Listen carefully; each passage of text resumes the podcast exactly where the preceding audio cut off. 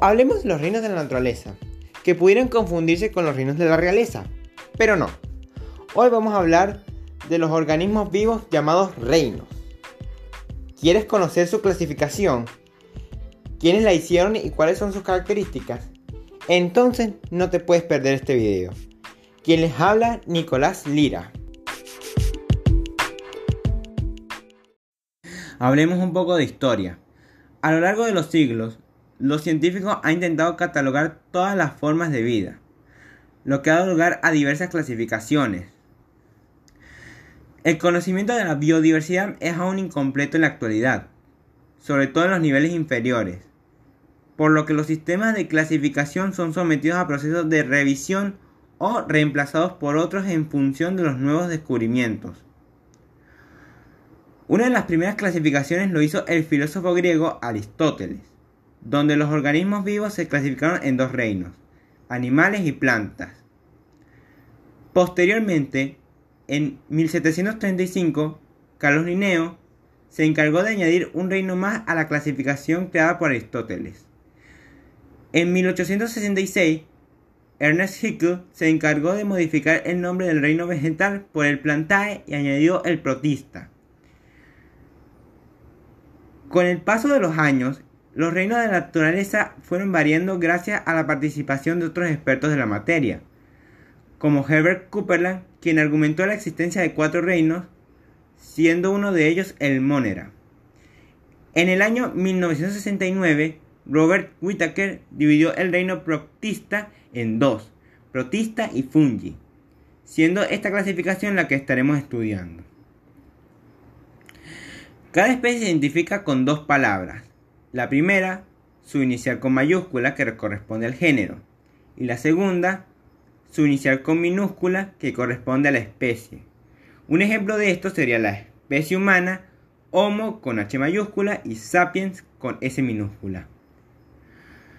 Dentro de la clasificación taxonómica, el reino biológico se encuentra en el segundo lugar de las principales categorías. Esta lista la encabeza los dominios, que es la categoría que separa a los seres vivos por sus características celulares. Luego tenemos los reinos, que es la categoría que divide a todas las especies vivas en cuanto a su relación evolutiva, a su lugar de origen y sus características comunes. Y a partir de la tercera clasificación hablamos del filo, que es la subdivisión básica del reino animal y puede definirse como una agrupación de animales basada en su plan general de organización. También encontramos la clase, que es la que se divide en clases por las características más comunes que hay entre ellos.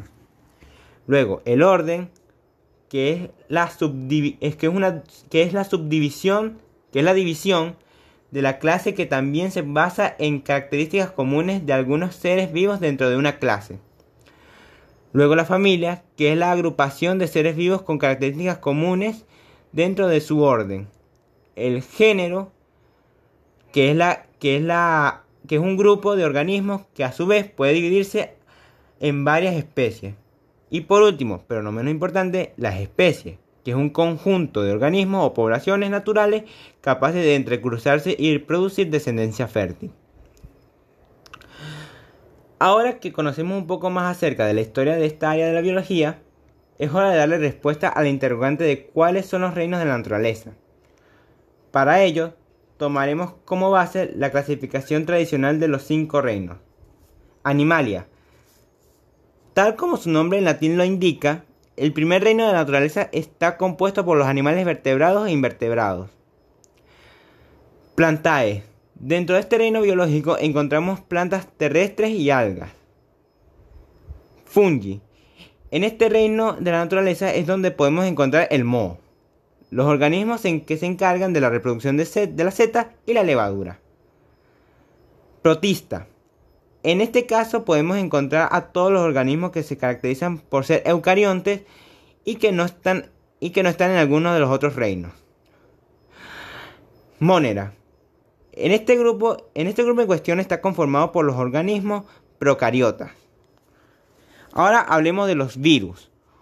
Un virus es un agente parasitario microscópico y acelular, es decir, de un tamaño muy inferior a lo visible y que no está compuesto por células. pero es capaz de reproducirse únicamente en el interior de una célula hospedadora, aprovechándose de los mecanismos de replicación genética que ella posee y, por lo general, ocasionando daños en el proceso. Su estructura.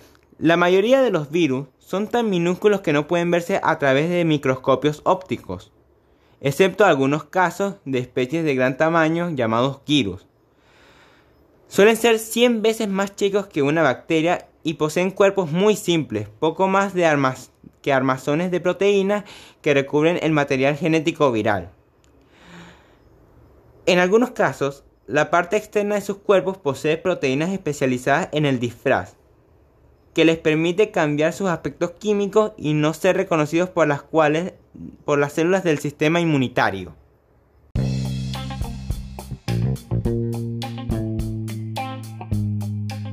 Y para finalizar quisiera dejarles este interrogante.